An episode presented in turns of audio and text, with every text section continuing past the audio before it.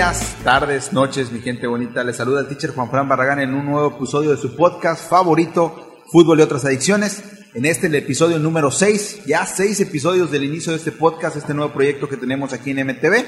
Ya saben, mi gente, eh, la gente que nos escucha se puede suscribir al canal de M Televisión en Spotify para que le lleguen todas las notificaciones de este podcast y también en el canal de YouTube de M Televisión, en donde estamos subiendo también este podcast a la gente que le gusta mirarlo, a la gente que lo quiere ver. Bueno, lo puede mirar ahí en YouTube en M. El día de hoy me acompaña un invitado especial, un gran invitado, exfutbolista profesional también, un gran jugador, eh, campeón del mundo, también un campeón del mundo, no se puede decir eso todos los días, una gran persona, un eh, neófito padre, porque acaba de ser padre, felicidades, bueno, bienvenido Tavo Torres, ¿cómo estás, Tabito? Teacher, buenas noches, muchas gracias por la invitación y pues bien, nos encontramos bien aquí con ansiosos por esta plática y esperemos que les guste a la gente. Así es, Tavo, y bueno, eh, platicando un poquito acerca de ti, bueno, estás en esta nueva etapa, ahora ya eres papá muy joven, ¿tienes que 24? 24, sí. 24 años y ya papá, este, estaban buenas las desveladas, ¿no? Sí, no, la verdad me decía mi mamá que durmiera antes porque después se iba a poner más complicado y sí, a veces quiero dormir hasta las 3 de la mañana y a las 6 hay que pararnos a ir a trabajar.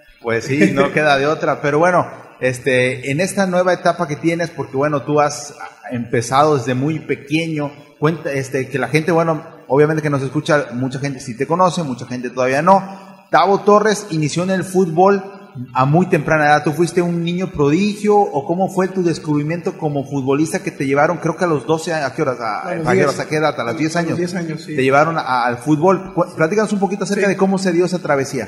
Sí, teacher, mira, este, yo recuerdo muy bien, fue en el año 2009, cuando viene un visor de Pachuca. Bueno, antes de eso yo empecé a jugar fútbol como a los 8 o 7 años pero pues era un gusto normal que este pues no hasta jugar fútbol por diversión. Ya después me fui dando cuenta y mi papá me decía que tenía cualidades para pues, ir más allá. Yo no conocía ni a los equipos de primera división y si había fuerzas básicas. Y fue en el 2009 cuando en abril recuerdo vino un visor de Club Pachuca Cesario Acosta y este, un fin de semana mi papá me dice ¿sabes qué?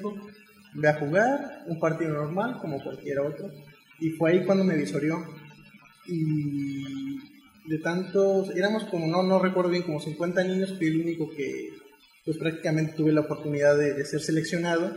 Ya el profe Cesario habló con mis papás, les dijo, ¿sabes qué? Pues es recomendable que, que este Tavo se vaya para Pachuca para que se este, aclimate, porque todavía me faltaban, teacher, como 15 días más de, de visorías, que eso iba a ser en julio, estoy hablando más o menos que eso fue en abril, y en mayo fue cuando yo salgo para Pachuca y me, para entrenar en su escuela de fútbol. Ah, ok. Cesario, ¿no es el que descubrió el Chucky Lozano? ¿No es ese? Este, creo que sí, sí, sí. ¿Será ese? Porque me suena el nombre. Me suena, sí. Él está en Pachuca, ¿no? Entonces ahí te, te, descubre a los 10 años, sí, a los 10 aquí años, en Huejutla. Aquí en Huejutla, en Visorías, ahí en el estadio. Y te llevan directamente para Pachuca. ¿Tú ibas que en cuarto de primaria, Iba quinto? en quinto de primaria, de hecho ya no terminé la en quinto de primaria porque pues, mis papás fueron a hablar, sabes que tenía que ir a Pachuca y sí, los de la primaria fue este, accesibles. accesibles en eso y yo ya llego a, a, Pachuca a casa de unos tíos a entrenar, a entrenar, porque las visorías iniciaban el 15 de julio a final, al 31 de julio. Y entonces pues, yo me fui a preparar porque pues ahí era lo bueno. Y ahí platicas un poquito acerca de ese proceso. Ahí me imagino que iban más niños también y, de, y pues les hacen todo lo que es las visorías y al final ¿cuántos se quedaron? Sí, no, es curioso porque este, éramos 450 categorías 98 de mi edad, porque apenas iba a formar la categoría. Entonces, pues cada día eran de ir eliminando jugadores. Se hacían partidos, partidos, se te iban eliminando día tras día por 15 días. Ya el último día, este, bueno, el penúltimo día yo estaba nervioso porque vi mal partido, bueno, vi como dos partidos más. Y yo dije, no, pues yo ya, ya me regreso a Ojutla, yo estaba triste y al momento de la queda en la lista, pues bueno, estaba citado para el siguiente día. Y sí, bueno, de, de, esos 450 solamente quedamos 22, dos equipos ¿no? para competir y fueron tres tiempos de media hora. Y al final ya nos reúnen a todos y, este, y me acuerdo nos juntan y ya empiezan a hablar con nosotros. Y ahí fue, de esos, de esos 450 solamente quedamos 11. Y ningún equipo se formó. Y ya fue que hablaron con nuestros papás, saben que pues, sus hijos este, son seleccionados para estar en fuerzas básicas van a venir tal día, el 16 de agosto, tienen que presentarse este, en Casa Club con sus papeles, ya les hablaron con los papás, pues su hijo no va a pagar nada, aquí le vamos a dar escuela, comida, ropa, tenis, o sea, todo prácticamente. O sea, ¿ya te llevaron a vivir a, a la escuela de fútbol? No, llegamos a la casa club que está en el aeropuerto, la Ah, famosa casa club que está en el aeropuerto. Ahí te fue tocó. llegamos primero, pero los primeros dos años ahí los viví. Y fíjate, eso es lo que nos comentaba en el podcast con Hugo Said. Eh, Cuando hablábamos acerca de las visorías, él nos decía también eso de, de que muchas veces cuando seleccionas a un muchacho, tú ya lo ves y dice, muchas veces tienen un mal partido, pero tú eso no, no lo ves como visor. El visor ve otras cualidades. Uno desde afuera piensa, no, jugué mal, ya me van a, a- a cortar, ¿no? Pero él dice, yo me fijo en cómo recibe la pelota, cómo se perfila, si cumple con su función, si respeta, si es aguerrido, si es... Entonces esas cualidades, yo creo, intrínsecas son las que te- a ti te, te sirvieron para ser seleccionado entre estos 11. Sí, porque bueno, ya había dado varios partidos, o sea, Buenos. buenos partidos, y bueno, fue un pequeño partido, como a todos les pasa, y ya los visores pues prácticamente ya tenían el equipo que iban a, a elegir, y sí, este, llegamos a, pues al último día, y te digo que fue algo muy bonito porque fui el, último en la lista que mencionaron, yo estaba triste, y sí fue una, una sensación, digo que hasta la fecha, bueno, después de mi hija, es de felicidad porque el saber que eres seleccionado entre tantos niños. Y ya de ahí yo llego el 16 de agosto al, a Pachuca. Y yo llegué pensando que eran como unas vacaciones, yo feliz, de, pues bueno, dejo a mis papás un tiempo. Pero ya las tres semanas, teacher, ahí es cuando empieza el verdadero sentimiento y A extrañar la A nostalgia. Tenías 10 años, era, 10 años, era sí. normal. O sea, un, un niño de 10 años, ya en una ciudad diferente, lejos de sus papás, porque imagino que pues, no habías estado lejos de tanto No, tiempo de tus no, papás. o sea, cuando pasa ese sentimiento de, o esa emoción de vacaciones y de saber que eres seleccionado, pues ahora viene el aguante emocional, ¿no? El saber de que, bueno, me regreso, sí la voy a hacer, o sea, tengo 10 años, de aquí a que debute, puedo debutar hasta los 17, 18, Sí. faltan 8 años. Y luego ahí me imagino que eran buenos entrenamientos, buenas friegas. O sea, platícanos un poquito acerca de cómo se, cómo se lleva ese proceso de después de que ya eres reclutado. pues prácticamente ya te, los entrenamientos y todo son como de un profesional. Este, era pararnos a las 6 de la mañana, claro, siempre con la escuela, ir a la escuela. Primero entrenar, perdón, después este, ir a la escuela, regresar, comer y entrenar, pero los entrenamientos, pues allá me costó porque pues, yo acá lucía, acá pues sobresalía este, por mis cualidades a los demás, pero yo llego allá y veo que pues, ya hay mejores que yo, o sea, hay, hay este, chavitos que pues, ya traen más entrenamiento que yo. Y ahí es cuando me empieza a costar, me empieza a costar la técnica, que los pasos con la derecha. Entonces, pues sí, a veces sí me frustraba porque no me salían como a ellos les salían.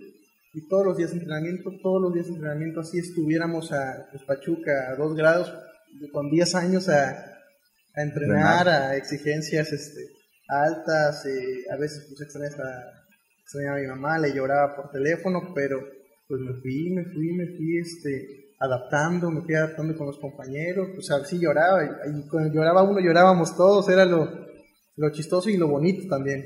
Así es, y bueno, entonces estuviste ahí de 10 hasta qué edad te, te mantuviste en el Club Pachuca? En Pachuca de 10 a 15 años. 15 años. 15 Bueno, pero en años. esos 15 años me imagino pasaron muchísimas cosas. Sí. Una cosa relevante, importante, fue que después de dos años eh, o un año y cachito, pues eres seleccionado a la categoría sub-12 de la selección mexicana, ¿verdad? En ese era, era 2010, ¿qué, qué, qué tiempo era? Era, eh, sí, era el año 2010. eh, eran, íbamos a cumplir apenas 12 años. Teníamos 11, íbamos a, sí, íbamos a cumplir este, los 12. Hablaron con nosotros el entrenador. Dijo que iba a haber un, este, un torneo de todos los clubes de nuestra categoría. Este, y el que fuera campeón iba a representar a, México en Sudáfrica, en el Mundial. Y bueno, se hizo el torneo en Ciudad de México. Eh, competimos, recuerdo, buenos partidos de fase de grupos, pero lo que fue cuartos de final le ganamos a América.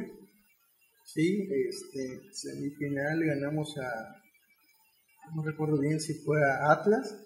Y la final está entre Chivas o Atlas, no recuerdo muy bien. Y bueno, fuimos, fuimos los campeones, este, y ya pues teníamos el pase directo para...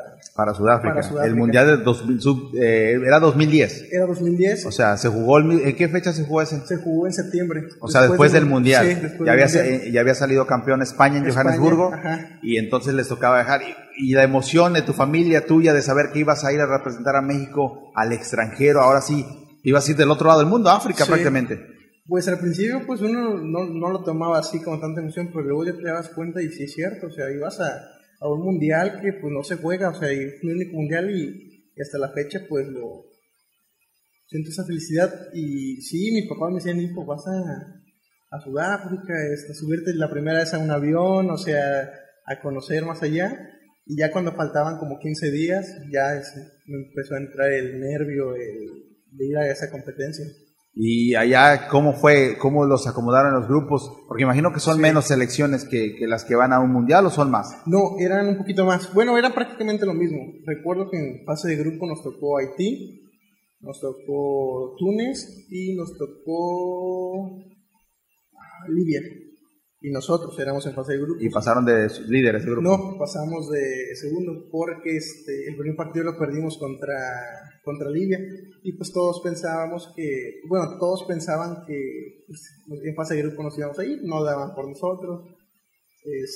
y ya nos, en octavos de final nos tocó Estados Unidos, cuartos de final nos tocó Francia, semifinal Brasil y la final Uruguay. Y le ganaron a Uruguay. Sí. en esa, la final de la garra charrúa de los uruguayos. O sea, ¿y qué se siente ya cuando llegas a una, porque juegas contra Brasil? Sí. O sea, tú habías, tú habías crecido con un Ronaldo, o sea, acababas de ver en 2002 campeón a Brasil, con Ronaldo, con Rivaldo, con Ronaldinho, que estaba en su apogeo en 2006 para esa etapa, estaba ese gran Barcelona, y de repente te toca a ti jugar contra ellos, o sea, ¿ya lo visualizabas o todavía como, como un niño decías, pues, no pasa nada, eso estoy jugando a lo que me gusta, me gusta jugar a la pelota y lo disfruto. Yo creo que, que eso fue lo que nos pasó a todos, porque como que no teníamos ese nervio de ya de que vas creciendo y dices, no, pues es Brasil.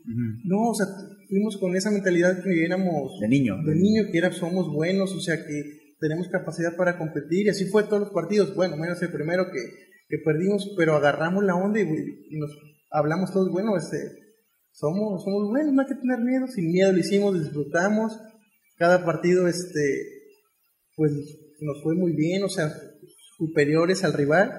Y cuando le ganamos a Brasil, eh, 2-1, me acuerdo que ya nos dice el no, jóvenes, pues si quieren llorar, lloren, porque pues, pues nadie se imaginaba esto y sí, de felicidad todos lloramos. Y ahí, este, ¿de qué posición jugabas? Ahí de defensa. Defensa, central. central sí. Aunque estabas de central. ¿Y ya estabas medio grandecito o, también fuiste lento en el crecimiento? Fui, este, bueno, estaba como acorde a mi, a todos parejitos, sí. Ah, sí, sí. Bueno, y ahí la final contra Uruguay, cómo se dio, cómo se vivió. Al final les dan la copa, les dan unas, les dan medallas o, cómo es la premiación. Es diferente a, una categoría más alta porque de repente ya se empiezan a, vislumbrar desde la sub 15, sub 17, sub 20, como que se les da un poquito más de realce, ¿no? Sobre todo la sub 17 que salieron campeones del mundo. En categorías pues más bajas de repente no se le da tanta relevancia, pero platícame un poquito acerca de esa final. Bueno, esa final este, se, se iba a jugar en donde se jugó la final Johannesburgo. de Johannesburgo pero este, creo que por detalles ya no se, se jugó en ese estadio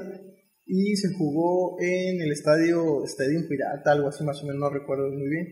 Y sí, es algo muy bonito porque pues llegas al estadio, este, antes hubo partidos de, ¿cómo se puede decir?, de consolación para que los que habían llegado pues igual sintieran eso, la emoción de poder jugar este, en un estadio. Y bueno, llegó el embajador de, de México, este, llegaron pues ya personas pues ya que a felicitarte, este, estaba Zidane. Zinedine Zidane. Estuvo presente. Sí, estuvo presente, nos saludó a todos en vestidor, eh, nos habló con nosotros. Este, me acuerdo que estábamos viendo en un palco los partidos previos a nosotros y ya cuando nos habla el, entrenador, no, pues sabes qué, chavos, pues ya a vestidores a cambiarnos, a, concentrarnos, porque ya van a nuestro turno. Y sí, así fue, nos cambiamos eh, con música, pero sí tenemos ese nervio, ¿no? De, que íbamos a jugar una, una, final de Copa del Mundo. ¿Y cuánto quedó el partido?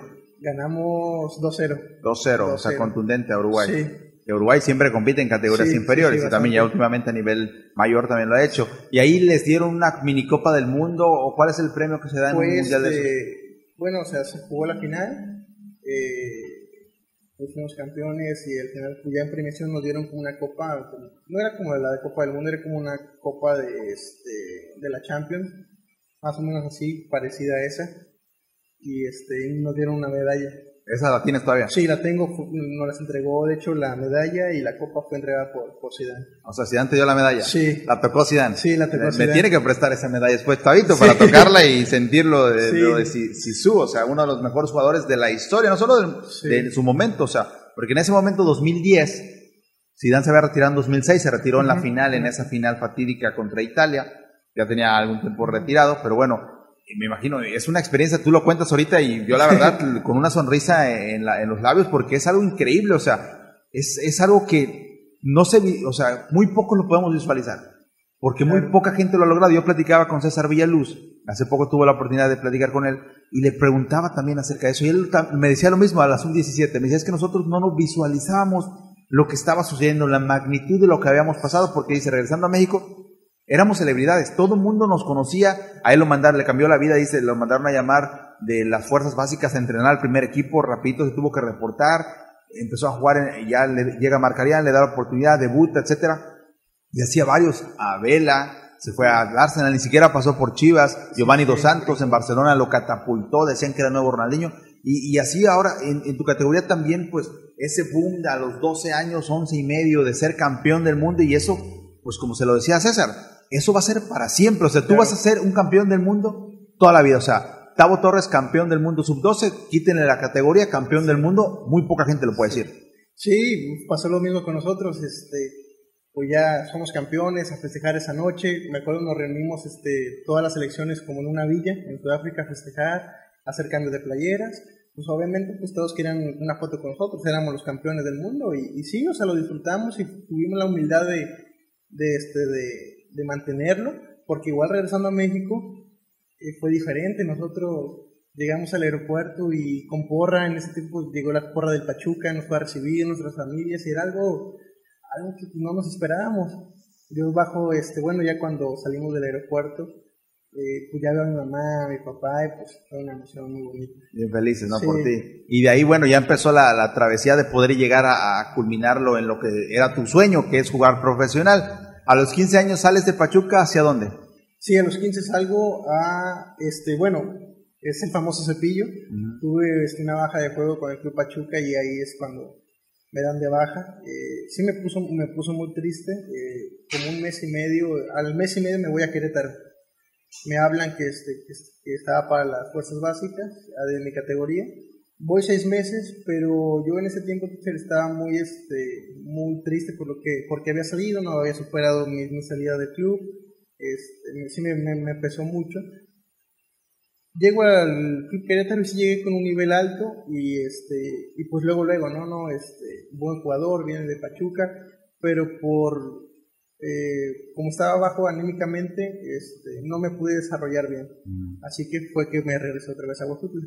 Ah, ok, a los 15 años, 16 más o menos, te regresas a sí.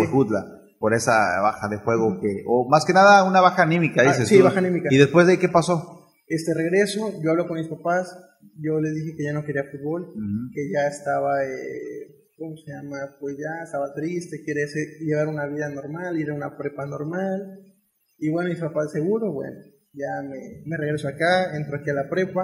Y el primer mes, teacher, estaba emocionado de ir a estudiar, de hacer tareas, pero no, tenía, ya empezó después de entrar, vi fotos de mis compañeros, que quería volver a regresar. Y sí, a los tres meses se abre una oportunidad en Morelia, me hablan que, este, que hay visorías y bueno, ahí voy a hacer, pasar el primer filtro. No por ser de Pachuca iba a tener acceso directo, ¿no? Tuve que hacer visorias otra vez las paso y necesitan para junio para hacer otras visorías y ahí es cuando este, pues ya quedo prácticamente con el Club Morelia. A los 16 años. Ya a 16, iba a cumplir 17 para sub-17. Sub-17 empieza a jugar en sub-17 o no jugaste ni tercera ni segunda? Jugué tercera con Pachuca, después de tercera fue este que me dan de baja, salgo a Querétaro y después de Querétaro ya es cuando doy el paso para, para Morelia y llego justo, justo para la sub-17. Ah, y es importante porque ve, muchas veces pensábamos que bueno, él tiene palancas, que ese es jugador, y de repente dicen, bueno, pues ya, ya lo cortaron, pues ya no, ya no se puede, ¿no? Y tú decidiste, en tu momento dijiste, ¿sabes qué? No quiero fútbol, pero después te entró a la espinita y todavía estabas a tiempo, estabas muchacho. no es lo mismo a, a, los 16, casi 17 decidir volver al fútbol que a los 22, 23, ¿no? ya, la edad, ya prácticamente los años son años perrunos, se podría decir, en el fútbol eh, cuando uno juega. Pero entonces en ese tiempo, pues ya tú te motivaste, tú tomaste la determinación y eso es una buena lección para la gente, porque bueno, si puede, ¿no? Si te gusta algo y todavía pues, te renunciaste, entre comillas, pues puedes tomarte la oportunidad o el deseo de volver a hacer y en tu caso se logró. Llegas a Morelia y de Morelia a los 17 años empieza tu travesía de llegar hasta el primer equipo. Sí, llego a Morelia y pues bueno, desde que llegué eh, empecé, empecé a eh, a competir, a, buscar mi lugar como titular, porque es lo que queremos, porque ya estamos a un paso de, primera, ¿no? Ya desde 17 te pueden llamar a primera y, te brinca sus 20.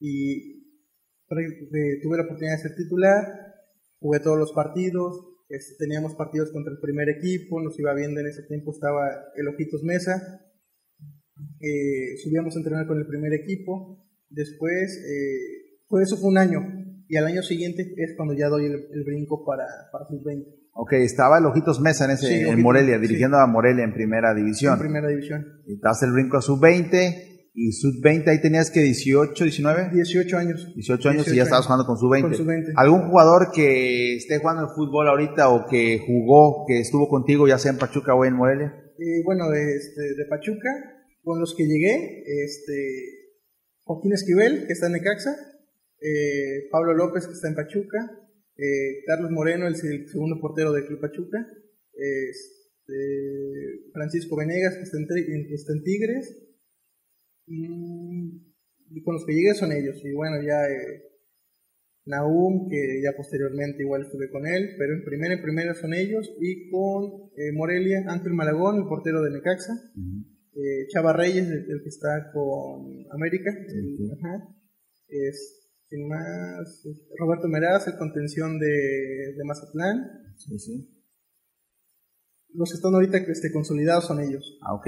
Todos estuvieron contigo sí, conmigo, en algún momento en tu carrera. Sí, jugamos este, en la misma categoría y con los de, Morelia pues en sub-17 y sub-20. ¿Y sigues teniendo el contacto con algunos de ellos? Sí, sí, sí, sí, los tengo en Facebook, o sea, en ese tiempo pues, no sabíamos que iban ellos a, a llegar a, a, primera división. Y después, cuando, ¿quién te llevó al equipo de primera división? Porque subiste con Morelia en primera división. Sí. ¿Quién te llevó allá? Bueno, yo hago un buen papel con, dos años, dos años estuve en sub-20, hago un muy buen papel. Eh, estaba Roberto Hernández de entrenador en ese tiempo. Eh, el último semestre de enero a, julio, yo este, pues empecé bien, empecé fuerte haciendo goles como lateral, este, bien físicamente. Y en marzo de ese semestre me pasan a jugar con segunda. Me sigo viendo bien con ya con este, jugadores más grandes, ya que habían jugado en ascenso, me, veo bien. Me, desgarro, me vengo de vacaciones tres semanas y al regresar juego, hago por temporada 15 días y es cuando me hablan este, el director de Fuerzas Básicas Militares que pues vas con el primer equipo a hacer pretemporada, ganas tu lugar, este, salen a las 5 de la tarde, salen a pretemporada y pues ahora sí que fue algo que no me lo esperaba. ¿Qué edad tenías ahí? Ahí tenía 19. 19 años. ¿Y ya a partir de ahí ya firmas contrato o cómo se maneja eso? No, teacher, ahí este, pues seguía teniendo el contrato de sub-20. Ah, ok. Sí, y es cuando tienes todavía el número de 200, sí, 300. Sí. Pero sí te pagan ahí, pero muy mínimo, ¿no? Sí, sí, sí, es este, pues más lo que te dan de, de la beca que te apoya, ¿no? Pero, ¿en Casa Club estabas? Sí, en Casa Club. Y lo que te apoya ahí mucho, pues es eso, ¿no? Lo que te dan. Pero ya cuando firmas un contrato este, de primera división, ya que te dan tu número pequeño, que el 33 es un número, pues ya firmas un buen contrato, ¿no? Como los los meros meros, pero pues ya con un contrato fuerte. Y con primas, ¿no? Que si ganas un partido, si metes un gol, si esto, el otro, los calificas. A veces se, se, llenaban porque pues a veces es mucho dinero lo que, lo que les dan de premios. Así es, entonces tú llegas con Roberto Hernández, el rockero, le decía algo, sí, no recuerdo, porque se ponía su chamarra de piel, me acuerdo de él, y empiezas a entrenar en esa pretemporada con el primer equipo, ¿y te, y te quedas ahí en el equipo? Sí, empiezo, empezamos a entrenar, fue la pretemporada en Querétaro, eh, yo estaba muy nervioso, porque pues bueno, ya convivías con el chino Millar, ya estaba en la mesa con Diego Valdés, el que está en América, Rui Díaz, el peruano, este, ya los ves y dices, no, pues ya son tus compañeros de equipo y sí empezamos a entrenar. La exigencia es aún mayor que sub-20. Sí me costó la exigencia física porque, pues bueno, o sea, te das cuenta que ya es primera división, que por eso, o sea... Están en ese nivel. Están en ese nivel y es difícil de llegar. Me adapté. fueron 15 días de pretemporada de que yo creo que fue lo, lo peor que he hecho este, en el fútbol porque es mucha exigente, exigencia. Y después ya vienen los partidos de pretemporada, ya empiezas a verte un poquito mejor, acoplarte con los de primera, subes tu nivel de juego. Y aquí yo tuve un detalle, de que yo no, no fui a la pretemporada de los partidos de Estados Unidos porque ya no tenía visa. Eso fue lo que a mí me, costó? me costó, porque a mí solamente me dijeron, ¿sabes qué? Vas a pretemporada, pero en la pretemporada lo hice muy bien y los partidos que jugamos aquí contra Querétaro, León, este, Leones Negros, Necaxa de primera división, yo los jugué y lo hice muy bien. Entonces, yo, tuve, yo a mí me habla el preparador físico y me dice, ¿por qué no tienes tu, tu visa? Tú ibas a ir con nosotros.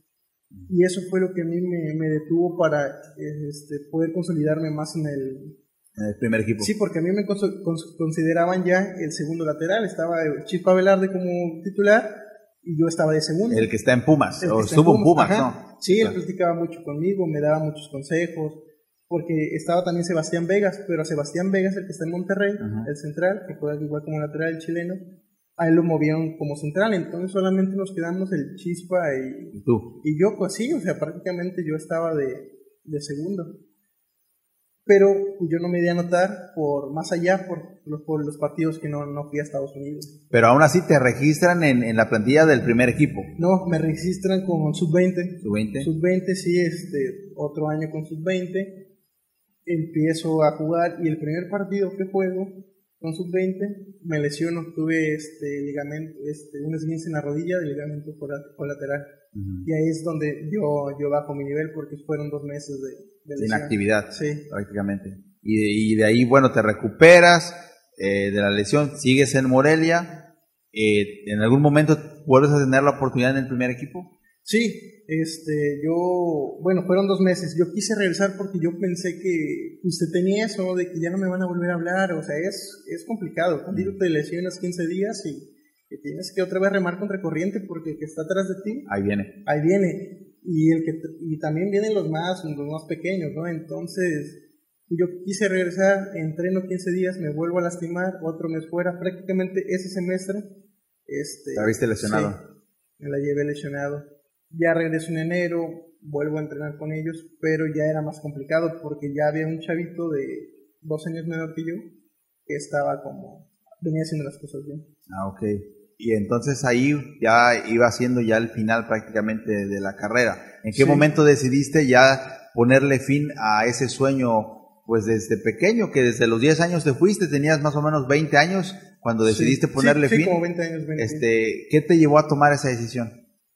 Pues también porque ya es más difícil por la edad, eh, te, das, te das dando cuenta que te empiezan a hacer un lado por la edad y empiezan a ver a los más, los más pequeños uno se aferra y uno quiere seguir en segunda o, o quiere seguir en eso de fútbol porque es lo que has hecho toda tu vida. Y es lo que me estaba pasando en un principio. Pero después me puse a pensar y dije, bueno, ya, ya, ya Moreles se fue. Ya no, no entré en planes con Moreles. Este, fui a hacer pruebas a Correcamino, que estaba este Roberto Hernández también. No se llegó a ningún acuerdo. Bueno, dije, bueno, ya es momento de, de dejar el, el, fútbol. Ya me está avisando que, no es por ahí. No es por ahí, le busqué por otras cosas. Y ahí fue cuando ya este, mejor hablé con mis papás bien, le dije, ¿sabes qué, papá? Pues yo creo que hasta aquí les dejamos al fútbol, gracias por el apoyo, pero pues si seguimos buscando, seguir haciendo un, gasto que pues en estos momentos no, mm. no se necesita. Ah, ok, entonces ahí Morelia pues obviamente fue vendido, creo que fue vendido a, a Mazatlán, a Mazatlán, a se Mazatlán. esa franquicia, lo venden, uh -huh. y entonces tú quedas a la deriva ahí. Sí Sí, y, y, ahí decides, ¿sabes qué es? Eh, papás, pues ya esto no da para más, tensamos mucho la cuerda sí. y decides eh, renunciar. Ahora yo te pregunto, y eso se lo pregunté también a Arturo, porque en su momento él también más o menos a los 19, 20 decidió dejar o ponerle punto final a su carrera. En cuanto tomas esa decisión, ¿tú lo, lo haces totalmente en paz, seguro de tu decisión? o te viene también esa depresión que, o ese golpe anímico que te pasó cuando tenías 15 años, te vuelve a pasar otra vez a los 20 que decides ya ahora sí, definitivamente, porque a los 15 todavía sabías que podías volver y volviste. Sí, volví. Pero ya a los 20 ya, pues prácticamente era el punto final. Sí, sí, sí me entró porque, bueno, en mi caso porque estuve a un paso. Sí, estuviste ahí. Rosé, o sea, Rosé fueron más que fueron más situaciones de, de papeleo, se puede decir. Una visa, tal- Una visa que, que por mi nivel futbolístico. Todo hubiera cambiado si yo hubiera ido a, a esa pretemporada de Estados Unidos. Entonces sí me entraba mucho porque yo decía, pero ¿por qué? O sea, y me, me hacía yo mismo preguntas de este, por qué no fui más allá, o sea, ¿qué pasó? ¿Por qué no tuve esa visa? Y sí, fue como un año que todas las noches, bueno, no todas las noches, pero veía mis fotos y sí me entraba el, el sentimiento, ocasiones lloré, no les decía a mis papás, pero sí me, sí me pegó. Sí, porque te quedas prácticamente a nada, ¿no? Ya estuviste ahí, llegaste a la cima, o sea, escalaste la montaña, el Everest, y pudiste ver la vista desde ahí, de donde muy pocos la pueden ver, porque ya te estabas careando con, con- o sea, tú a tú con Ruiz Díaz, con Diego Valdés, Valdés. con el Chispa Velarde, o sea, estabas ahí con ellos, entrenabas contra ellos, o sea, el técnico te, ya te había visto y decía, bueno, Tavo puede ser el sustituto del Chispa Velarde, Claro. si se lesiona en el fútbol es mucho de, de momentos y de suerte, ¿no? Fue ese momento, ahora sí como dice el programa, el minuto que cambió tu vida fue ese momento de, de la visa, ¿no? De que De si la hubieses tenido posiblemente te vas a Estados Unidos, haces dos, tres buenos partidos, que el fútbol es de mucho de momentos, Sí. ¿no? De que haces un buen partido y te empiezan a ver y dicen, este. Y pues Claro. el Chispa Velarde ya tenía cierta edad, te decía, ¿sabes qué? Un jugador barato que cobra todavía como sub-20, su primer contrato va a ser muy bajo, pues nos va a convenir y si lo vendemos pues todavía mejor. Sí, El problema fue que también Morelia pues ya no daba para más, que era una gran franquicia, pero bueno, los dueños decidieron, ¿sabes qué? Mazatlán ofrece más, que se vaya a Mazatlán, y tú como no tenías contrato, pues quedas, a- por así decirlo, Sí. volando, ¿no? quedé volando, sí, porque venía jugando bien después de pretemporada y los partidos que, que jugué de pretemporada, pues me vi muy bien. Después de cuatro, cuatro partidos, pues es cuando se van a, a Estados Unidos. Y yo con el nivel que traía en ese momento, pues hubiera hecho muy buen papel en, en Estados Unidos. Así es, y bueno, ya después ya que terminas ahí, te quedas en dónde, a dónde vas, vas a terminar, porque terminaste la prepa ahí en Pachuca. En Morelia. En Morelia. terminé, sí. ¿La seguías estudiando? Sí, terminé la prepa en Morelia, pero me aventé como dos años sin, sin estudiar, dos años y medio. Y ya es cuando yo regreso a, a- para, para Pachuca, estoy un año. Todavía le busqué teacher, como un año sí estuve que como que a la, a la deriva de no hacer nada porque quería este, El fútbol. buscar un equipo, sí. Pero te digo, no, no se dieron las cosas. Y yo sabía que era un rato nada más. Si es segunda vez hasta los 25 años o quizá antes. Y pues tienes que volver a, a regresar. Entonces por eso fue que puse punto final ahí en el fútbol, profesionalmente, y dedicarme a los estudios. Y ya, y ahora Tavo Torres ya tiene, ya terminaste alguna carrera o No, tus planes hacerlo. sí, sí, sí, quiero terminar una carrera. Eh, pues ahorita por la bebé sé que es un poquito más complicado, pero pues es mi, es mi motivación, ¿no? Tu tirada, ¿no? Sí. Te terminaron. Entonces, ¿a qué edad te regresaste acá a Huejutla? Porque todavía hiciste un año por allá, a los 21. Como, sí, ya a los 21 sí, porque fue un año de pandemia, sí, sí, a los 21, 21 y medio más o menos. Y en cuanto te vienes, obviamente te ve la gente y dice, bueno, hay que invitarlo a jugar por acá, ¿no? Sí, en ese Y- tiempo ¿Pero no me- querías jugar o sí? No, es que en ese tiempo como que estaba, este, todavía tenía la mentalidad de que, ¿qué van a decir? Tenía ese El miedo. qué dirán. Sí, el qué dirán, sí. Entonces, eso sí, igual me costó como tres meses en adaptarme porque siempre te preguntaban, ¿y el fútbol? ¿Y por qué ya estás acá? Y eran esas ¿Qué pregu- pasó, no? preguntas que pues, yo sentía, se- sentía... Abrieron una herida. Sí, sí, sí, entonces me costó y, pero poquito a poquito me fui, se fue, se fue sanando eso. Sí, se entiende, se entiende. Y le ha pasado a muchos jugadores, ¿no? Que de repente dicen, ya lo, lo ven y dicen, ahora yo de estar allá entrenando con los profesionales, con gente que, Rui Díaz, peruano, que juega en la selección de Perú, con ciertos jugadores, venir a jugar con Don Chencho, Don Pablo, aquí Sí. en, la, en un estadio que está, pues que una, un, un campo que es un potrero, o sea, cuando jugaban alfombras, tenía nutriólogo, acabando me voy por unos tacos, o sea, es un shock que, que, Sí. pues, prácticamente tu vida dio un giro de 360 grados, o sea, y regresas a un punto de partida, de, perdón, de 180 grados y regresas a un punto en el que no te esperabas estar. No, pues no, porque sí, es un cambio muy, este, muy grande. Estás en primera división y ves todo diferente, hasta te hablan diferente, te abren la puerta a ti primero, eh, te venden a ti primero las cosas, ah, es el futbolista y, y de la nada pues te cambia todo eso. y te- Sí, sí, sí. hacer. Me imagino. Y, ya, y yo me acuerdo porque no sé si ese fue tu primer partido, que no, no, no, no recuerdo, pero estábamos jugando en el estadio. Yo jugaba en segunda aquí de, de la Liga Municipal con el equipo improvisados. Y en ese tiempo me acuerdo que estábamos en un partido, estaba complicado el partido, creo que íbamos 1-1, primer tiempo. y después en segundo tiempo íbamos 2-2, cuando de repente apareció alguien que dicen, ahí viene Tavo Torres. Yo la verdad no te conocía. Me dicen, ahí viene Tavo Torres, y, y, como si fuera poco, el destino, tú eras lateral izquierdo, Sí. yo estaba de lateral derecho, eh, en ese equipo, no, no, o sea, eh, y de repente, pues hay un buen amigo tuyo, Gessler, Andrade, que, sí. que estaba con nosotros, y viene y nos dice, está Tavo, quiere jugar. Pues obviamente pues, los que te conocían dicen, pues sí, claro. Había un uniforme que recuerdo que lo guardaban para alguien y dicen, no, pues aquí está el uniforme. Pero lo van a dejar jugar. La pregunta de todos era, ¿lo van a dejar jugar en segunda? Y dije, no, pues, y me acuerdo que entraste y metiste un gol de cabeza y ganamos 3 a 2 ese Sí, partido. sí, sí, no sé si fue tu primer partido de, de fútbol después de ese tiempo o ya habías jugado. No, sí, fue el primer partido. es- después de que regresé fue el primer partido y de hecho no lo- o sea, andaba como que sí, como que no, porque me sentía nervioso. Pero sí, me, sí, sí recuerdo ese partido. Aunque era el- fue el partido de tu regreso, ¿no? Y Sí. regresaste con gol, debut Con gol, goleador. gol. Después de ese partido creo que sí, algunos reclamaron y dijeron que no podías jugar en segunda. Y bueno, entonces ese fue tu partido cuando regresaste, volviste a la liga y te iban pasado muchas cosas. Por ahí, alguna anécdota divertida, algo curioso que te pasó jugando en, en- en el, en el Club Pachuca, en Morelia. Bueno, la anécdota que tengo es con el Guti, que está jugando en PCB, este, que jugó con Pachuca también. Eh, recuerdo cuando yo recién llegué a, a Pachuca, un primo me invita a una fiesta, a una comida con sus compañeros, pero bueno, yo era mi primera fiesta, yo venía de acá de Huejutla para mirar algo nuevo. Y yo salí con un pantalón así grande, con unos tenis de, para jugar en canchitas. ah, Fui así. pues, Por si se armaba la reta, Sí, ¿no? ya así vestido. Y me acuerdo que me lo tocó en unos pasillos de, de Casa Club y me dice, pues me decían cacahuate. Me dice, ¿qué cacahuate? ¿A dónde vas? Digo, no, pues voy este, a salir con un primo, este, me a una, una fiesta. Y me dice, de buena onda, me dice, ¿te vas a ir así? Le digo, pues sí. Me dice, no, no, no, a ver, ven. Y en eso me prestó una playera, una playera polo. Este, en ese tiempo estaba de marca de las famosas playeras este, Hollister. Hollister y me prestó una de esa, este, un pantalón bien unos tenis blancos y la verdad este, esa humildad que tuvo eh, pues eh, el Guti lo que hizo pues se le reflejó hoy en día, ¿no? En donde está, en donde está jugando, El PCB. en el PCB.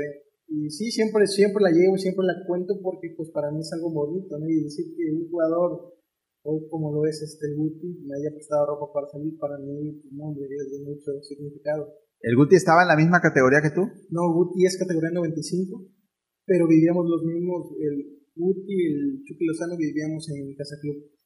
Ahí estaban, Ahí los, está, o sea, sí. convivían ahí todos los días. Sí, convivíamos todos los días y también el tiempo que estuvo Edson Álvarez en Pachuca, este, en el Ajax, este, también estuvo conmigo, este, Antes de irse a la América. antes de irse a la América, sí, también comparto, viví con ellos ahí en Club. O sea, ahí estaban el Chucky Lozano, que después le metió el gol a Alemania en el Mundial hace Ajá. cuatro años y Sí. cachito.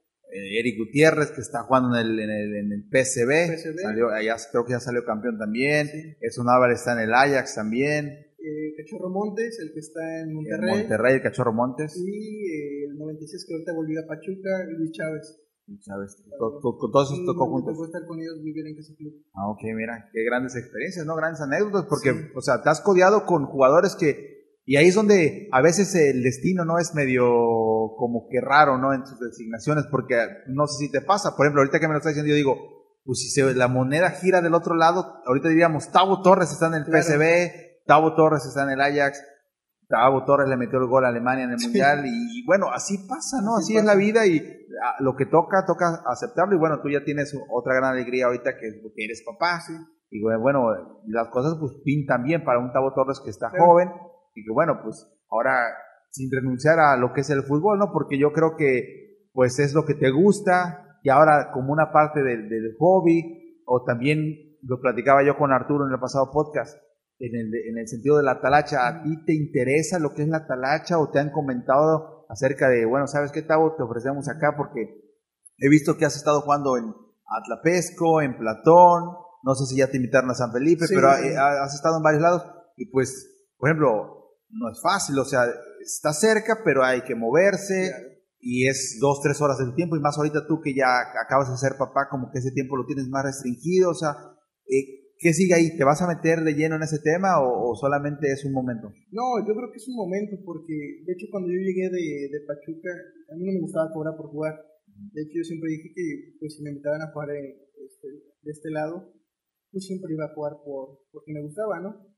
sí se, pues, hoy, hoy en día se da, sí, este, pues me dan, este, puede ser un apoyo, ¿verdad?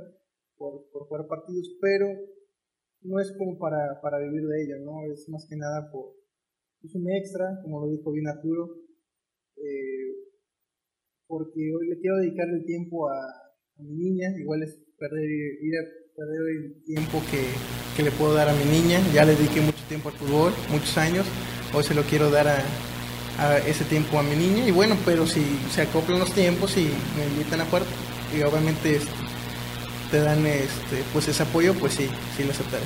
Sí, y de delantero, porque estabas de lateral en, en, en el Morelia. En Pachuca fuiste campeón del mundo siendo central. Siendo central. Después sí. te vas de lateral en Morelia, estás de lateral. Lateral. Y ahora regresas en el fútbol pues amateur, siendo delantero y goleador. Sí, sí, fueron mis, las posiciones. Eh, no juego la lateral acá porque, pues bueno, como te comentaba hace rato, Cher, que pues ya en sub-20, sub-17 en el primer equipo buscas un funcionamiento como para jugar esa, esa posición. Hoy en día acá pues no es tanto eso, por eso es que decidí jugar como, como delantero. Sí, aparte los goles pues a todo, a todo mundo le gusta, ¿no? Y sí. es el que llama. Yo te vi jugar en, en la final de Platón, metiste dos goles. Después acá en el, en el torneo de Superliga creo que metiste hack trick en, sí. en, el primer partido de semis. En la final metiste el gol, tú abriste el marcador, que después, bueno, pasó esa tragedia. Pero bueno, se te, este, ahorita no se te ha dado el salir campeón en esta en la región. No, solamente, bueno, salimos campeón en Atlapesco.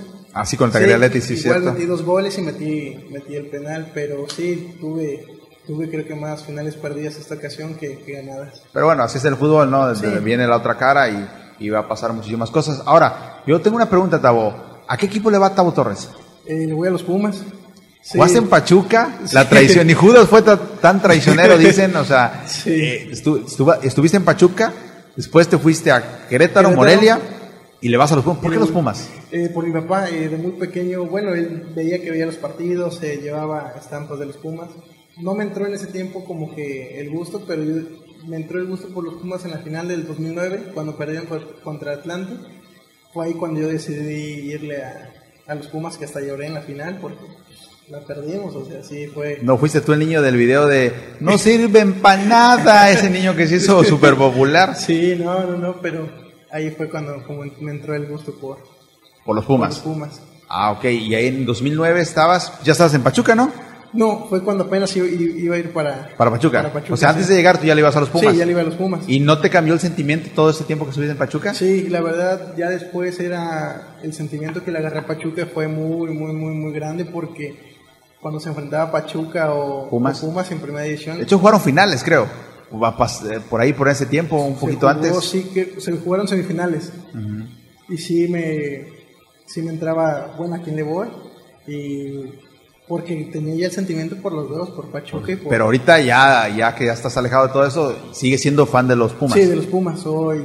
Y eres muy apasionado, o sea, porque hay gente que, uh -huh. en mi caso, yo veo el partido, yo lo voy al Cruz veo los partidos y grito y me emociono y celebro y lloro y grito y hago show, porque eh, mi equipo es como algo pues anexo a uno, o sea, por ahí veía un video que decía que los hombres ya desde que nacen traen un equipo adherido y que no lo van a cambiar, dicen, puedes cambiar de mujer, puedes cambiar de, de carro, de religión, pero de equipo no se cambia, no, porque se cambia. yo no entiendo a la gente que cambia de equipo, ¿cómo le hace? Yo no me lo explico.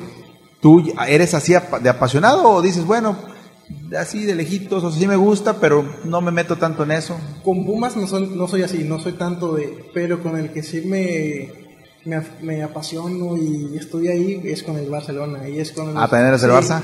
Ahí es donde sí siento y más ahorita que hemos estado con pues picando piedra porque no, no sé por dónde. Bueno, los, las temporadas pasadas ahí es cuando sí me, sí, sí me duele y ver más que, que pues, no ha levantado. Exactamente. Y luego mucha gente luego critica, ¿no? Que dice, no, es que de México y cómo es que le van al Barça y que uno dice Vizca Barça o a la Madrid. Pero bueno, es, es la apertura también de, antes yo recuerdo por ahí de mi infancia, pues yo soy del 88, este, tú eres del 98, 98 o sea, son 10 años sí, de diferencia. Y a mí me tocaba, yo recuerdo que me despertaba los sábados en las mañanas y ponía, prendía la tele a las 7 de la mañana en ESPN. El Aberdeen contra el Rangers, el Celtics contra el Hannover, o sea, equipos de la liga de Escocia. Yo veía esos partidos, Henry Clarkson jugaba en ese, en ese tiempo, o sea, yo veía esos partidos. Veía el fútbol y esa era la apertura. De repente empezó a llegar la Liga Española y uno se empieza a emocionar con, con equipos. Yo le iba al Barcelona Y la gente, mucha gente cuestiona, ¿no? Critica que le van al Barcelona, que por eso, por el otro. A ti te tocó más la época bonita desde Ronaldinho, ¿no? Sí, y después llega Guardiola y luego llega Luis Enrique con el tridente, la MSN. Y bueno, ahorita Barcelona pues se fue Messi, ya tiene un año que se fue Messi, de esa, pues creo que es una fecha que cambia el mundo. Y llega Lewandowski. Yo lo había platicado aquí en los podcasts porque pues yo también le voy al Barça, pero era un tema importante en la actualidad. Desde el, el podcast con Omar se lo dije, Omar. Este Lewandowski quiere ir al Barça y al final la voluntad del jugador hoy en día, antes pues aquí en México hasta había el pacto de caballeros. Hoy en día el jugador donde quiere jugar posiblemente, si eres ese nivel, ese nivel como Lewandowski, que es un top mundial, pues a donde quieras vas a llegar. Llega al Barcelona, ya lo presentaron hoy, precisamente hoy lo acaba, lo presentaron con el Barcelona. Eh, ¿Cómo ves ese fichaje? ¿Le va a aportar mucho? Tiene 33 años, va a cumplir 34, es también del 88 Lewandowski. Sí, es, sí, muchos lo ven como que igual ya está este, grande, viejo, acabado. Viejo, pero bueno, lo que te puede aportar Lewandowski es mucho, ¿no? Esos goles, eh, lo que le hace falta al Barcelona desde que se fue Messi, ¿no?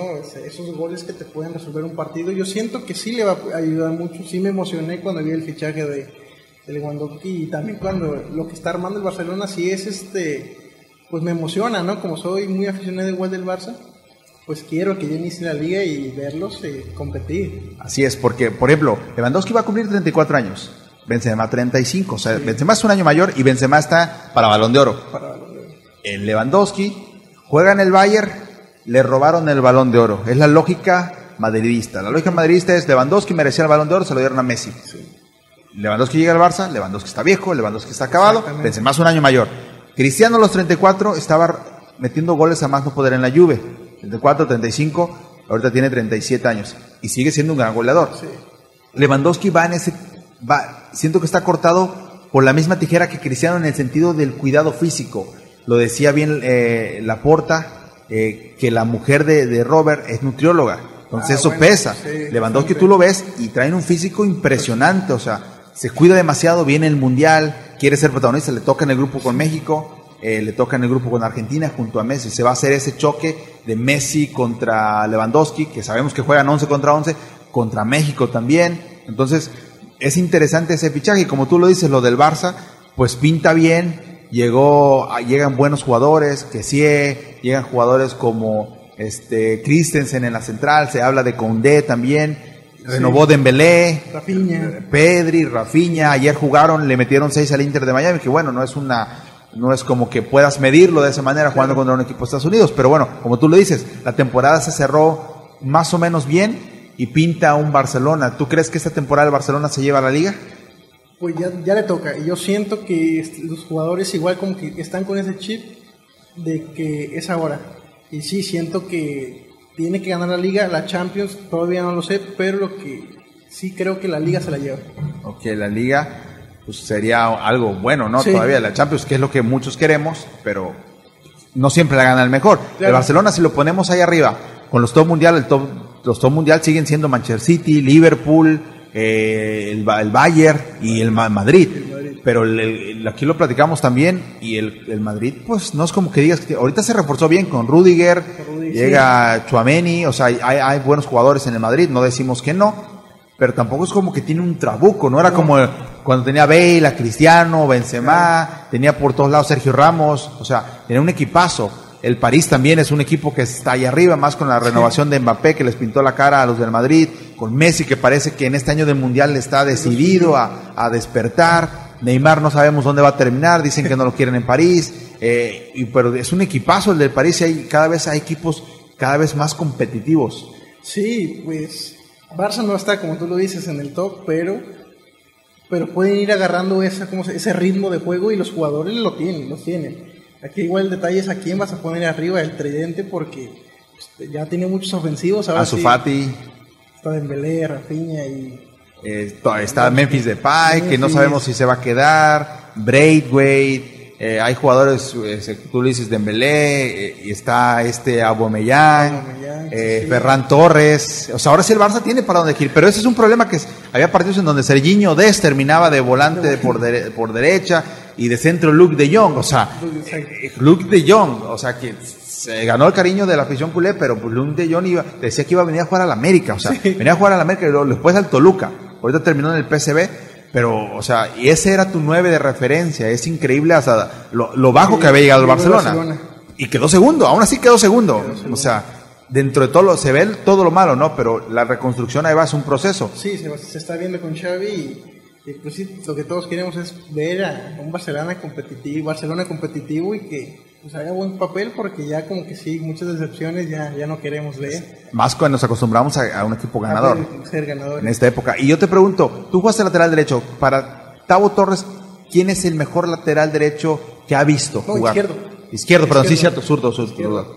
zurdo. Mm, así en el tiempo que he estado, siempre me gustó cómo jugaba Marcelo, pero yo por mis características nunca, nunca me incliné con él porque, pues bueno, él es muy técnico, es sus amagues. Siempre me gustó más cómo jugaba Felipe, Felipe, Felipe Luis. El del Atlético. El de Atlético porque éramos como que más este, Aguerridos. aguerridos, este, teníamos esa como que me, me llamaba más, ah, es más mi característica, es como la de él. Pero sí, para mí fue, fue Marcelo, sin duda. El mejor lateral Sí, izquierdo. Que en el tiempo que, que yo empecé a jugar, de, o sea, profesionalmente hasta la fecha, fue, fue Ok, porque laterales izquierdos, pues está Roberto Carlos Ah, también, claro, ¿no? claro. O sea, otro jugadores que de ese nivel, Maldini. Maldini, Pablo Maldini, Maldini, que sí. era central y también como lateral Sí, izquierdo. O sea, son, es una posición pues muy privilegiada también, con grandes jugadores de gran nivel. Y en la delantera, ¿quién te gusta? ¿Quién te gusta como delantero? Eh, la verdad, Luis Suárez, o sea, no porque le vaya al Barcelona, pero bueno, igual lo digo otra vez, en ese tiempo, lo que veía a Luis, Luis Suárez hacer goles en el Liverpool, en el Barcelona, o su forma de cómo compite, pues es, es ni en el mejor momento de Benzema siento yo que, Que le alcanza. que le alcanza para, para Luis Suárez. Y aquí en México, un lateral izquierdo que digas, este me gustaba mucho, aparte del Chispa Velarde. El Chispa Velarde sí, me gustaba también mucho cómo jugaba. Bueno, eh, el profe Hugo Chávez, que fue campeón con, con Morelia en el 2000. Ok. Él fue mi entrenador y, y él me, me contaba, me platicaba mucho, me quería mucho porque yo era también lateral. Me decía, me decía Tabo, los, los laterales que, que cobran son los que, así como suben, te hacen una asistencia, pero también te defienden. Y siempre él fue el que me, me guió mucho. Al final de entrenamientos, él me, me ponía eh, ejercicios extras y por eso fue que pues él me gustaba mucho como, como lateral. Este. Izquierdo. Era derecho, pero este, me gustaba cómo, cómo jugaba. Cómo jugaba de lateral. Que bueno, es una posición también muy demandante. Sí. Mucha condición física, Bastante. ir y venir, o sea, y de repente nos acostumbramos a ver tipos como Dani Alves que prácticamente se la vienen atacando, pero pues, también hay que defender. El detalle es que Barcelona, ese Barcelona no tenía que defender No, porque la, pelota, pelota. exactamente, la, le- la tenían un 80%, 70%, o sea, pues, Se defendían con la pelota, Exactamente, sí, o sea, no, no todos pueden jugar así. No, no todos. Y aquí en México, ahorita no sé, en México, te iba a preguntar de delanteros, pero hablando de delanteros, ha llegado Santiago Ormeño, el seleccionado peruano, a las Chivas. Eh, pues las Chivas obviamente se caracterizan en México por ser, eh, ahorita lo dijo Guardiola, vamos a jugar contra el América, un equipo de puros mexicanos. Se confundió Guardiola, que Guardiola que vino a jugar a Dorados, vino a terminar aquí. Y las Chivas, pues su carta fuerte y de la afición siempre ha sido, pues bueno, perdimos, pero es que nosotros jugamos con mexicanos. O sea, es como aquí en una liga de, podemos decir, empresarial, jugar sin cachirules, ¿no? Que es muy difícil cada vez más. Eh, en Chivas lo, lo presumen así, jugar con puro mexicano. Ormeño nació en México, hay Sí. que decirlo, pero juega fútbol o juega en la selección de Perú, que es algo como atípico, ¿no? O sea, que un jugador peruano, porque es peruano también, juegue con las Chivas, que juegan puros mexicanos. Para ti, Santiago Ormeño o, o las Chivas, ¿están rompiendo la regla o Tavo Torres lo ve como que no? O sea, sí es mexicano. Pues sí están rompiendo la regla porque ya está jugando con, con, con Perú, ¿verdad? Pero, eh, pues es lo que tiene que buscar Chivas, porque ya van varios años que pues no se le ve por No dónde. Chivas sí. Sí sé que es su traición, sé que es lo que dijo el señor Vergara, pero pues tiene que igual buscarle por otro lado. Hoy en día este, se está viendo que no estamos compitiendo con los mexicanos.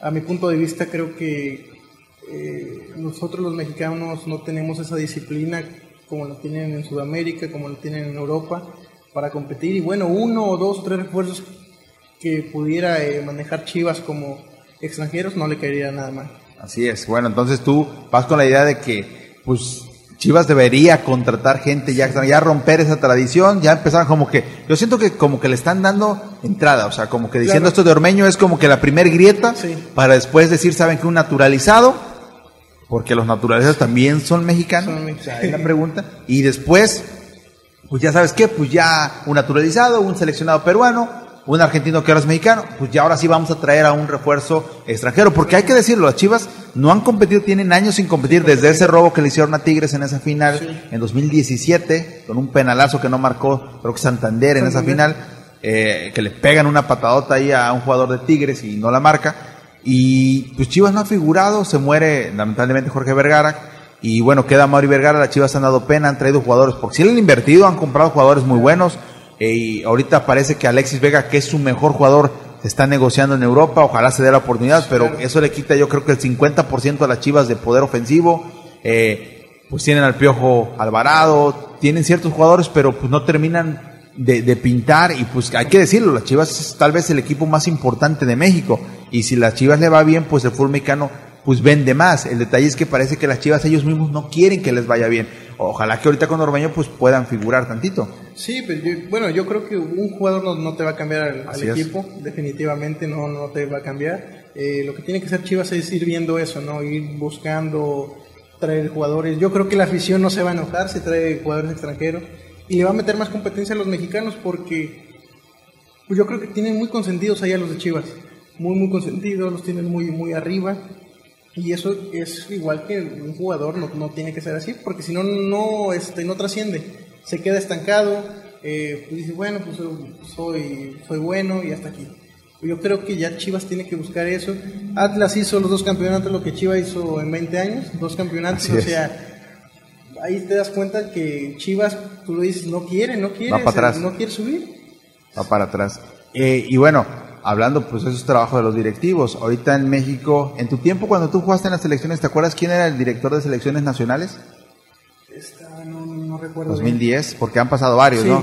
Y ahorita, bueno, quitaron a Torrado, Gerardo Torrado se fue, y, el día de ayer nombraron a Jaime Ordiales, que venía siendo el director deportivo Cruzul.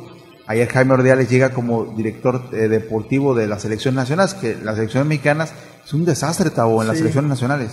Es que mira, eh, yo cuando también jugaba, yo veía cómo consentían a los, a los futbolistas, ¿no? Ah, no hay alguien que tome la, la, batuta. de, bueno, o sea, estás en selección mexicana, pero ponte, no es, no es un no es este ya porque eres una estrella, no es porque te lo has ganado, porque eres bueno a tus compañeros, ve a competir, este, pues que siente la playera. Llegas a selección mexicana y lo que hacen, lo que yo veía, pues ya, ¿no? Llegaban al club otra vez, eh, pues se alzaban los chavos, ocupan algo, alguien que te diga, sabes pues, vas a competir por tu, por tu país, pero no eres más que los demás. Y yo creo que pues, se vio desde las categorías inferiores, no hay alguien que, ponga un alto, ¿no? Sí, y ahorita, bueno, no, no sabemos si Jaime Ordiales pues, ha sido muy criticado en Cruz Azul. Eh, sí salió campeón Cruz Azul, fueron un montón de cosas. Eh, llega de entre, en la manera polémica porque bueno no lo estaba haciendo tan bien. De hecho Cruzul no termina de armarse. Y este ya llega a las elecciones nacionales. Eh, vamos a ver qué sucede. Las mujeres también perdieron. Los hombres no va a haber mundial no va a haber mundial sub, sub 23 sub 20 y no va a haber olímpicos, tampoco. O sea tú te imaginabas hace unos años que México no jugara olímpicos sobre todo por la zona en la que compite no, no te lo imaginabas. De hecho, México siempre en categorías inferiores siempre es de los, los más potentes. siempre ya cuando llegan a primera es cuando, cuando cae, cuando cae México, pero en inferiores siempre lo consideran como una potencia. Pues ahorita lo que, lo que pasó con estos jugadores, pues es que le están dando más privilegio y, y los están haciendo estrellitos, como un día lo dijo Cuauhtémoc, ¿no? Sí, no, como que ya están perdiendo un poquito la cabeza de ser pequeños. Ahí, y ahí, por ejemplo, ¿Cómo se trabaja? Porque el Club Pachuca, a mi parecer, es el que mejor trabaja a los jóvenes y está haciendo un gran trabajo. Los, los trae desde pequeños, los forma y después, pues obviamente no todos resultan eh, pues, grandes eh, jugadores, pero los termina vendiendo. Y antes lo hacía Atlas, lo hacía Pumas, lo hicieron mucho tiempo, ahora lo hace, te digo, lo hace el equipo de, Pachuca. ¿Cómo se puede mejorar eso, Tavo? ¿Cómo eh, crees que se puede mejorar ese trabajo las fuerzas básicas y hacer algo como lo hace Pachuca? Bueno, es que yo creo Pachuca, Atlas, Chivas y Pumas. Y Pumas. Bueno, ya Pumas cayó un poquito, pero lo que son esas, estos tres clubes lo hacen muy bien porque si estás en buen nivel, te vas, ¿no? Lo que le pasó ahorita a Cebes de Pachuca, ¿no? Un año jugó este como titular. de titular y ya ahorita se va y el que se queda es otro canterano. A veces los, los demás equipos buscan pues tener estrellas en sus equipos y no le dan esa posibilidad a los de fuerzas básicas. En este caso Morelia, este, antes no era así. Ya con Roberto Hernández, como él fue director de, de fuerzas básicas, nos conocía, conocía a todos los jóvenes y es por eso que empezó a, traer, a llamar de fuerzas básicas y le, le, resultó, ¿no? Sí se vendieron varios jugadores, pero yo creo que debería de, de hacer así con, con todos, ¿no?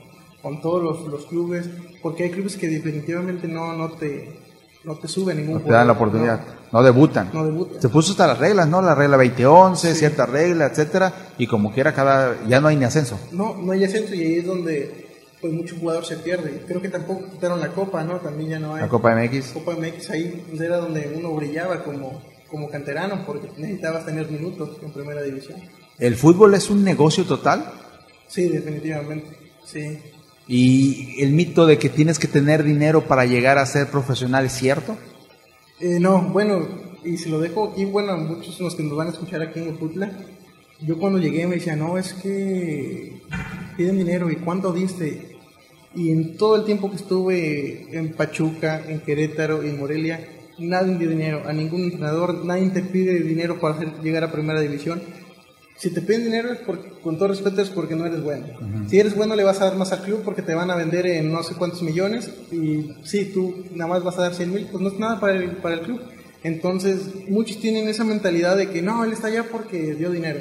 Cuando no es así. Y, y he escuchado a muchos y a veces ya no, no entro en, Polémicas. en polémica con ellos porque, pues bueno, es algo que a veces no, no van a entender pero nunca, no, no, teacher, eso es, es falso. Eso. Sí, eso es falso, no te piden dinero. Si eres bueno, eh, tuve la oportunidad en los tres clubes que estuve, nadie me pidió dinero. Llegué por mis cualidades, llegué a primera división por mis cualidades. Y, hablaba con, los de, con Claudio Zamudio, en ese tiempo estaba en selección, mundialista sub-17 y sub-20.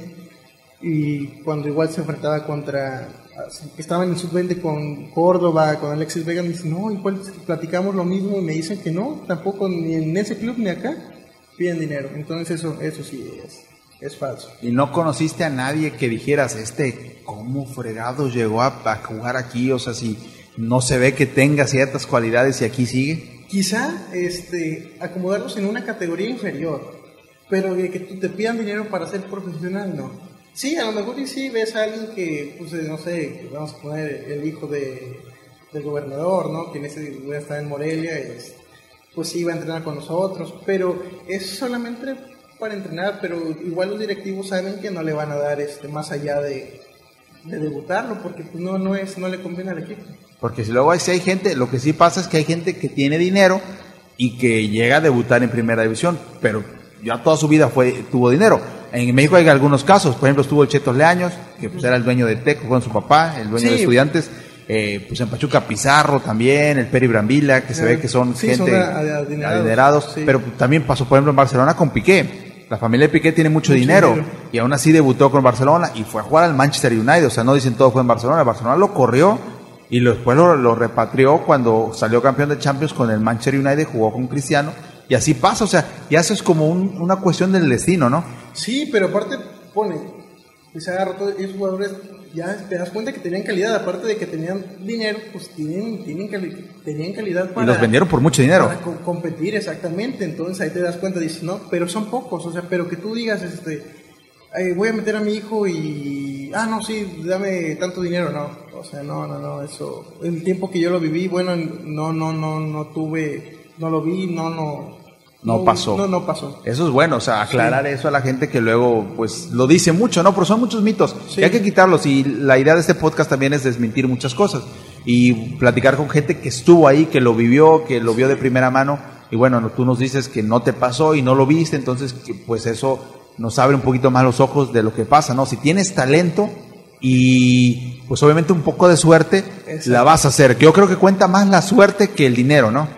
Sí, porque, bueno, en este caso tuve una suerte de tener visa y hay otros que tienen su visa y, ah, este, pues ven, sube al primer equipo y hace un buen papel y ahí está, o sea, es, Sí, es la suerte a veces. Sí, no, te toca jugar en Estados Unidos un Morelia contra el Barcelona o contra un equipo de esos que vienen a hacer dinero y das el partido de tu vida y dice, no, este muchacho, y hasta le da ese equipo te ve y dice, oh, este muchacho hay que llevárnoslos a Europa, o sea, porque tiene condiciones. Hay más ojos, te ven más, te ven a lo mejor un equipo igual de la MLS, o sea, todo, todo hubiera todo hubiera pasado. Pintado diferente, pero bueno, así es la vida, ¿no? Y, lo bueno es que estás bien, que te tenemos aquí con nosotros y que bueno, eso es un privilegio siempre poder tener estas, este tipo de pláticas tan eh, llenas, tan eh, empáticas y sobre todo, pues, con un sinfín de, de anécdotas que tienes, porque a pesar de tu corta edad, pues, todo lo que has vivido es, mucha gente no lo ha vivido en su vida, o sea, ir a, un, a otro país,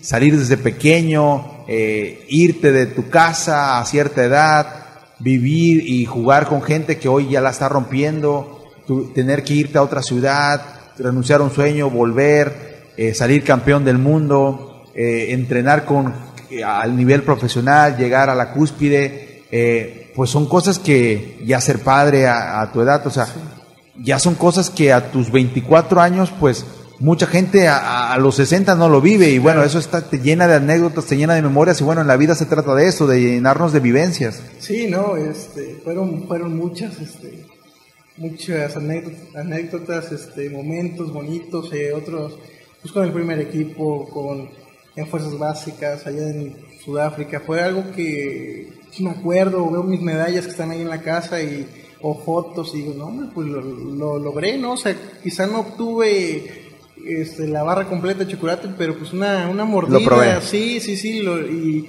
y quizá esa mordida muchos, soy afortunado porque muchos a lo mejor no lo consiguen y, y ya estar en primera división, en estar en el vestidor con, con todos los grandes jugadores, este y que te pongan ahí tus tachos, eh, qué necesitas, o sea, digo, bueno, sí es cierto, estuve en primera división y, y no, no estuve más allá de, pero esa sensación y esa felicidad sí se me queda muy grande. Nadie te la va a robar. No, nadie. Nunca se la vas a poder contar a tu niña, a Lana, y decirle, mira, pues tu papi pues llegó a jugar a eso y, eso pasó y lo logró para que ella también pueda lograr sus sueños, ¿no? Bueno, Tavo, este, ¿algo más que quieras apuntar? Eh, no, yo creo que se dijo todo. Hay otras que no se pueden decir. no, no, no, pues yo creo que este que fue todo el fútbol. Traté de decir lo que pues, lo que más este, se podía, ¿no? Pues, si no hubiéramos tardado más tiempo, pero espero le guste, les guste a la gente.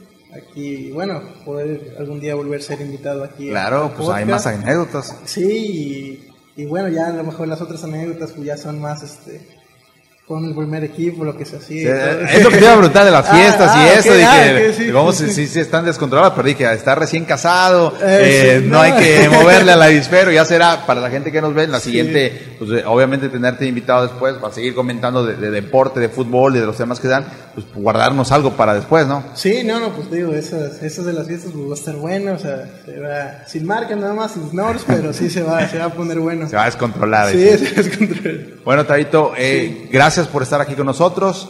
Eh, eh, ha sido una gran plática, nos echamos más de una hora, yo creo, ya, ya charlando de muchas cosas. Y bueno, esperamos tenerte pronto aquí, que te siga yendo bien, todo el éxito del mundo, todos los goles del mundo, toda la felicidad que se te pueda dar, porque pues gente como tú, muy humilde, eh, muy abierta, pues es lo que se necesita, no solo aquí en Huejutla, en la región, y bueno, esperamos seguir escuchando cada vez más de, de Tavo Torres y por qué no Balón de Oro próximamente. Sí, esperemos este, que se dé, si no, bueno, el que lo gane, pues son muchos amigos míos, este, me voy a sentir contento, que se quede, bueno, pues todos somos de aquí, no de Bujutla, pero pues bueno, es, es normal, si lo gana uno, si no, si lo gano yo, eh, pues vamos a seguir trabajando para que pues, algún día tengamos, este, pues es, es, algo bonito también, ¿no? algo que te va a quedar, es, no, pues en cada año este, Cornel, Tavo, o sea, Wilson, él ganaron un balón de oro y eso, eso es bonito.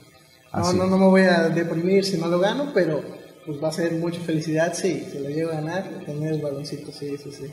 Bueno, bueno, mi gente bonita, esto ha sido su podcast Fútbol y otras adicciones. Les recordamos que estamos en Spotify como M Televisión.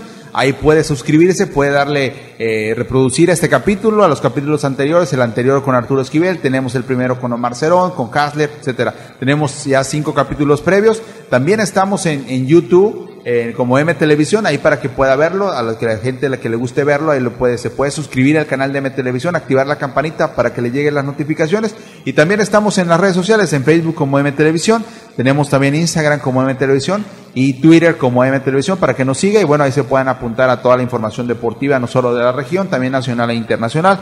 Yo soy el teacher Juan Fran Barragán, me despido y nos vemos pronto en, en la siguiente semana en un nuevo podcast aquí en Fútbol y otros.